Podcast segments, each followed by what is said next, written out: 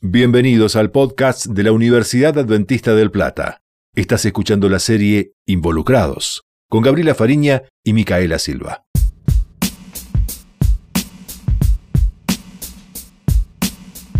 Somos lo que hacemos repetidamente. Por lo tanto, la excelencia no es un acto, sino un hábito. Aristóteles. Cada vez son más los consumidores que ya tienen claro que mantener una dieta sana, variada y equilibrada, en la que los productos naturales sean los protagonistas y las grasas, los azúcares y la sal tengan poca o ninguna presencia, es el camino más seguro para mantener una salud plena. Quizás esto se relacione con las advertencias de distintos organismos como la Organización Mundial de la Salud, que lleva tiempo insistiendo en que las dietas insalubres y la falta de actividad física están entre los principales factores de riesgo para la salud. Sin embargo, el mercado no estaría colaborando en esto de cambiar o de mejorar los hábitos para quienes están tomando conciencia, porque ofrece una oferta enorme de ultraprocesados y de elaboraciones preparadas con añadidos y aditivos poco saludables. El sitio web elconfidencial.com de noticias de España expresa que en ese país los procesados representan un 70% de la alimentación. Imagínate en países eh, menos desarrollados, ¿no? Y estos productos, además de ser poco saludables y de hacerle sombra a los productos más sanos, son el mayor enemigo de nuestra salud porque originan numerosas enfermedades como la obesidad, como el sobrepeso y todo lo que sobreviene con ellas. Hoy nos reunimos con Micaela Silva, ella es nuestra EcoDoc y siempre en involucrados necesitamos que esté presente para hablar de temas claves y para conversar, en este caso sobre elección alimentaria. ¿Cómo estás, Mica? Bienvenida. Hola, Gaby. Muy bien, ¿vos? Bien, contenta de tenerte con nosotros. Porque, bueno, sabemos que la alimentación es, clave en nuestra vida, son esta serie de acciones voluntarias que están dirigidas a seleccionar lo que vamos a ingerir y bueno, y aunque es una necesidad básica de la que estamos dependiendo todos los seres para mantenernos con vida, no siempre nos tomamos el tiempo de sentarnos a, analizar nuestros hábitos de, alimentación. Eh, claro, sí, Gaby, toda la razón, ¿no? También es una realidad que cuando hablamos de elección alimentaria muchas veces nos incomoda, ¿no? Eh, no nos gusta cambiar de hábitos y si nos gusta, no nos gusta que nos toquen la comida, ¿no? Pero decidir qué poner en nuestro plato es crucial. Es una de las cosas que más impacto tiene sobre el ambiente, si no es una de, las de las más importantes, digamos, en la salud de la población y en la vida de los animales que matamos para nuestro consumo, obviamente, ¿no? Así, sin vueltas. Y sí, porque las cosas como son. Totalmente. Y sabes que lo fuerte, lo interesante de esta temática es que ya existen miles de investigaciones y datos precisos que revelan el impacto real de lo que la población está poniendo en sus platos y de lo que eso les está haciendo al planeta y a la salud. Y eso nos ayuda a tomar conciencia. De hecho, la Organización Mundial de la Salud advierte que actualmente 1.900 millones de adultos tienen sobrepeso o son obesos, mientras que alrededor de 460 millones de personas tienen un peso inferior a lo que corresponde a su edad. Sí, eh, son cifras alarmantes, ¿no? Y hablando de cifras, a mí me gustan mucho las estadísticas para tener un panorama general quizá de lo que está sucediendo, ¿no? Eh, y bueno, cuando por primera vez leí estos números que les estoy por comentar, me impactaron muchísimo, ¿no? Sabemos que la población mundial consta de 7 mil millones, de los cuales mil millones de personas no tienen comida suficiente para alimentarse. Sin embargo, si utilizáramos los granos que se usan para alimentar a los animales, para alimentar eh, seres humanos, podríamos acabar con el hambre a nivel mundial. Tremendo. Acabar. Es una locura. Según se estima, eh, la producción de alimentos debería aumentar un 75% en 2050 para poder ser suficiente para el crecimiento poblacional estimado.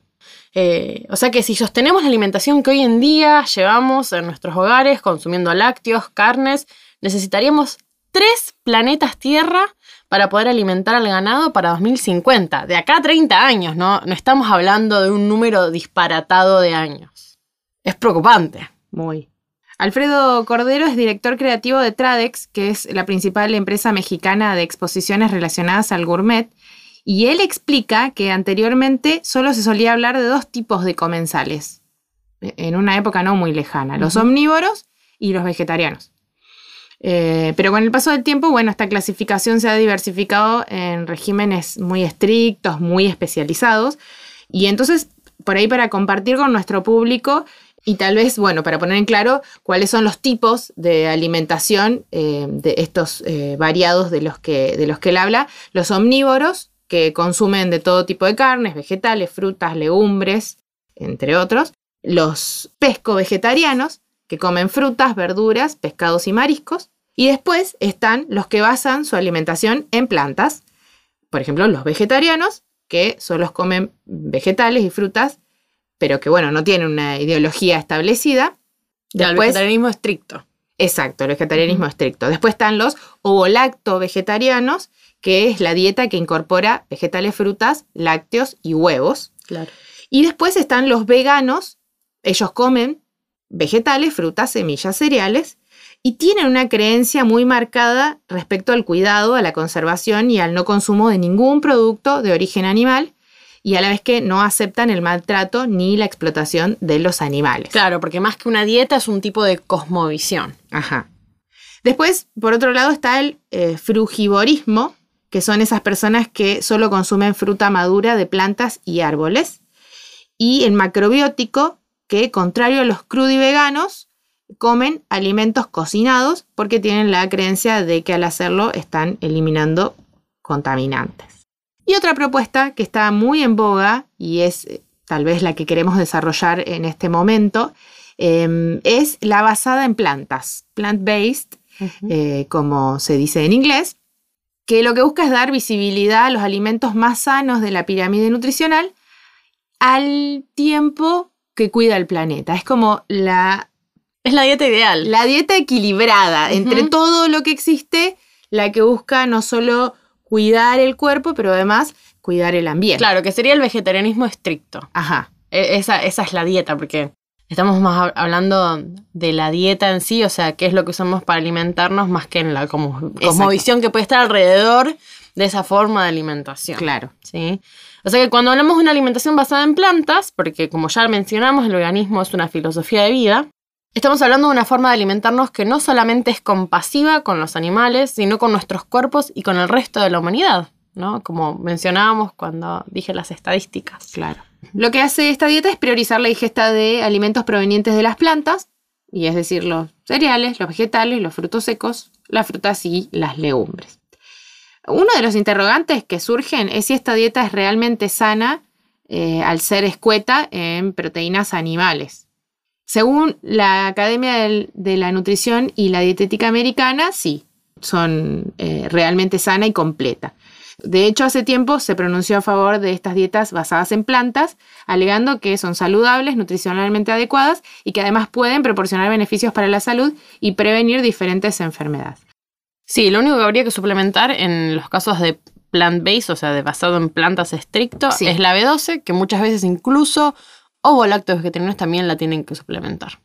Pero eso es un tema para hablar en otro podcast. Sí, sí, sí, sí, seguro. Obviamente que nosotros em, los motivamos y los animamos a que al hacer estos cambios de, alimentación y de hábito, consulten a un profesional, se acerquen a un, médico, a un, nutricionista, especializado, y que puedan hacerse los estudios correspondientes y que puedan, porque no todos los organismos eh, están preparados para cambios tan abruptos, de alguna manera. Entonces es importante que podamos hacer las cosas en orden. Simplemente estamos proponiendo esto como una punta de lanza para que podamos conocer más qué opciones existen, cuáles son los beneficios y cómo podemos llegar a, una alimentación saludable y a tener cuerpos y ambientes eh, sanos y equilibrados.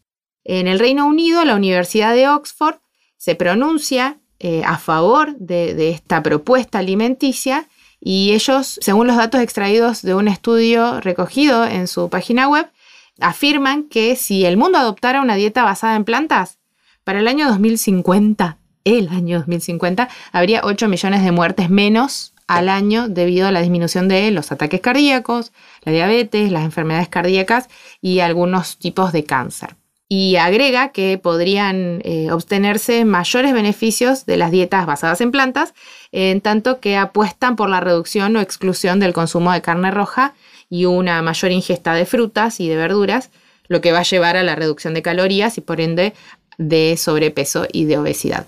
Lo interesante es que, de todos modos, todos los grupos estos que basan su alimentación en plantas, más allá de la filosofía, eh, son admirables porque buscan este cambio en la vida que en realidad eh, termina dejando a la persona más sana, más feliz y le permite vivir una vida más larga. Sí, por eso es que son tan completas, ¿no? Porque impactan en muchos puntos. Eh, no solamente en la salud de la persona. no solo en las, que me parece que es fundamental, ¿no? Porque queremos estar vivos, entonces es clave. Em, bien, en comparación con los alimentos de, base vegetal. Cuando hablamos de carne y de productos lácteos, eh, se ha demostrado que estos tienen una mayor huella de carbono. ¿Por qué? Porque representan aproximadamente 14,5% de todas las emisiones de gases de efecto invernadero. La carne de res, de vaca y de cordero tienen el mayor impacto por un amplio margen, aproximadamente 50 gramos de proteína de la carne. Bueno, de la vaca generan 17 kilos de dióxido de carbono. 50 gramos versus 17 kilos. Es abismal, digamos. La misma cantidad de pescado cultivado produce alrededor de 3 kilos de dióxido de carbono. ¿no? 50 gramos de pescado, 3 kilos de dióxido de carbono. En comparación con las proteínas vegetales, como las lentejas, la proteína animal en general requiere mucha más tierra, energía, agua para producir esos 0,5 kilos de proteína, ¿no?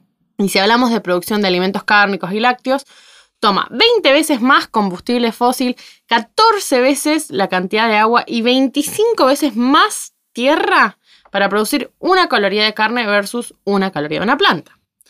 Impactante. Sí. Hacer números es bueno. Hacer números es bueno. Nos ayuda a, a, poner la cabeza en frío, en lo que es real. Sí. Y lo que me llama a mí personalmente mucho la atención es que cuando hablamos de cambio climático se le echa toda la culpa al mundo del transporte, ¿no? Malísimo, terrible, cómo contaminan, pero el 51% de las emisiones, y repito, el 51% de las emisiones de gas invernadero son producidas por la ganadería y un 13% por el transporte de estos productos. O sea que una dieta basada en plantas disminuye tu huella de carbono un 50% vale la pena conocerla, investigarla y empezar a meterse de a poco. Sí, y en todos los ámbitos, ¿no? Porque yo ahora quizás estoy destacando el, tema de la huella de carbono, pero como ya hemos visto, es mucho más beneficiosa para la salud, es mucho más compasiva con las personas que nos rodean y bueno, también con los animales, ¿no? Y con el medio ambiente. Bueno, el efecto que la ganadería tiene sobre el cambio climático es principalmente debido a la deforestación y al mal manejo o nulo, ¿no? de los residuos que los animales producen, que esto también es un problema, que es 130 veces mayor al de los humanos. ¿sí? Los excrementos de una granja de 2.500 vacas destinadas a la producción de lácteos, solo de lácteos, no a, carne en sí, equivale a los desechos de una ciudad poblada por 411.000 personas. O sea que es, un desperdicio, o sea, de, de tierra, de recursos, porque estamos hablando de recursos que podrían estar destinados a un montón de personas que vivan en condiciones aptas. Eh, siguiendo esta línea ¿no? sobre la crianza de los animales, hay investigaciones que han descubierto que el 30% del consumo mundial de agua ¿no? está dedicado a justamente la ganadería, que el 45% de la tierra que se ocupa eh, a nivel planeta Tierra también está destinado a la ganadería y que es responsable por un 91% de la tala del Amazonas. O sea que la ganadería no solo consume agua, ocupa espacio, sino que tala eh, bosques y zonas que son vitales para los ecosistemas en los que nos movemos. O sea que también destruye hábitats y lleva a la extinción de especies, ¿no? Un fenómeno que ya es común, ¿no? Porque somos de hablar de, ah, mira, bueno, se extinguió tal especie, ¿no? Y lo damos por hecho. Pero bueno. Está naturalizado. Hemos naturalizado la destrucción de nuestros ecosistemas. Otro fenómeno que también es muy común es la tala indiscriminada de bosques, si no es prender los fuegos, ¿no? Para transformar esos terrenos en lugares aptos para criar ganado, destruyendo lugares valiosos en cuanto a biodiversidad, así como para la salud humana. O sea que consumir carne y lácteos es uno de los contribuyentes más significativos para el cambio climático. A cualquier escala, ¿no? Ya sea local o global, la industria cárnica contribuye a problemas de degradación de la tierra, de cambio climático, de polución del aire, de falta de agua, de hambre mundial y de contaminación del mundo junto a la pérdida de biodiversidad. Debería abrirnos los ojos toda esta data, toda esta información. Debería impactarnos. Estamos insensibilizados. Si estamos adormecidos. Estamos adormecidos. Muy cómodos. Hemos normalizado lo que venimos haciendo hace ya varios años. Y estamos eligiendo lo que nos gusta y lo que es fácil. Y ahora sabiendo, porque antes tal vez lo elegíamos y no lo sabíamos, pero ahora sabemos que no solo nos estamos perjudicando a nosotros mismos, sino que estamos matando al planeta. Y la alimentación basada en plantas es fácil. Ese es el tema. Es que no la conocemos. Una vez que se hace familiar y la empieza a aplicar, y creo que de hecho, quizá muchos de nuestros oyentes implementan, aunque sea una gran proporción de lo que se alimentan eh, son plantas, es fácil hacerlo. Es que nos falta información porque somos bombardeados por el consumo de otro tipo de productos. Y también podemos hablar del impacto que la dieta tiene en la salud, pero bueno, necesitaríamos un episodio completo más con respecto a eso. Sí, sin duda. Es más, te digo esto, el aumento de la mortalidad cardiovascular, o sea, la primer causa de mortalidad a nivel global, en el último tiempo está, se ha demostrado que está fuertemente, íntimamente asociada a los cambios de hábitos que realizamos en cuanto a nuestra alimentación. La dieta occidental, o sea, la nuestra, que está caracterizada por una alta ingesta de alimentos de origen animal, presenta mayor riesgo para diabetes tipo 2, hipertensión arterial y eh, aumento de marcadores de disfunción endotelial, factores protrombóticos, que obviamente impactan en nuestra salud de forma negativa de hecho, el 80% de las muertes a nivel mundial ocurre por enfermedades crónicas no transmisibles que están íntimamente relacionadas a nuestro estilo de vida. Y hay un montón de papers, de estudios que están realizados sobre cuán íntimamente está relacionada nuestra alimentación con las enfermedades que padecemos, con, cómo eso acorta o prolonga nuestro periodo de vida, nuestra calidad de vida y todo. Totalmente. Entonces, el tema de la alimentación tiene que ver con todo. Es que ya cuando tuvimos que investigar, cuando tuvimos que armar este programa, no nos alcanza media hora para hablar de esto. Necesitamos horas y horas porque es impresionante, como lo acabamos de ver, el impacto que tiene en todo lo que nos rodea. Sí. Sería interesante que, esto que acabamos de charlar nos ayude no a desesperar, sino a seguir investigando, a seguir leyendo, a preguntar y entonces a... Sí, que sea un disparador. Exacto. Y a empezar a tomar decisiones pequeñas, pero decisiones reales y que podamos sostener el tiempo. Totalmente. Porque el momento es ahora. Es ahora. Anímate hoy a dar el primer paso. Sea un reciclador imperfecto, sea un vegetariano imperfecto, sea imperfectamente sustentable. Porque varios pequeños cambios conscientes son mucho mejores que ningún cambio en absoluto.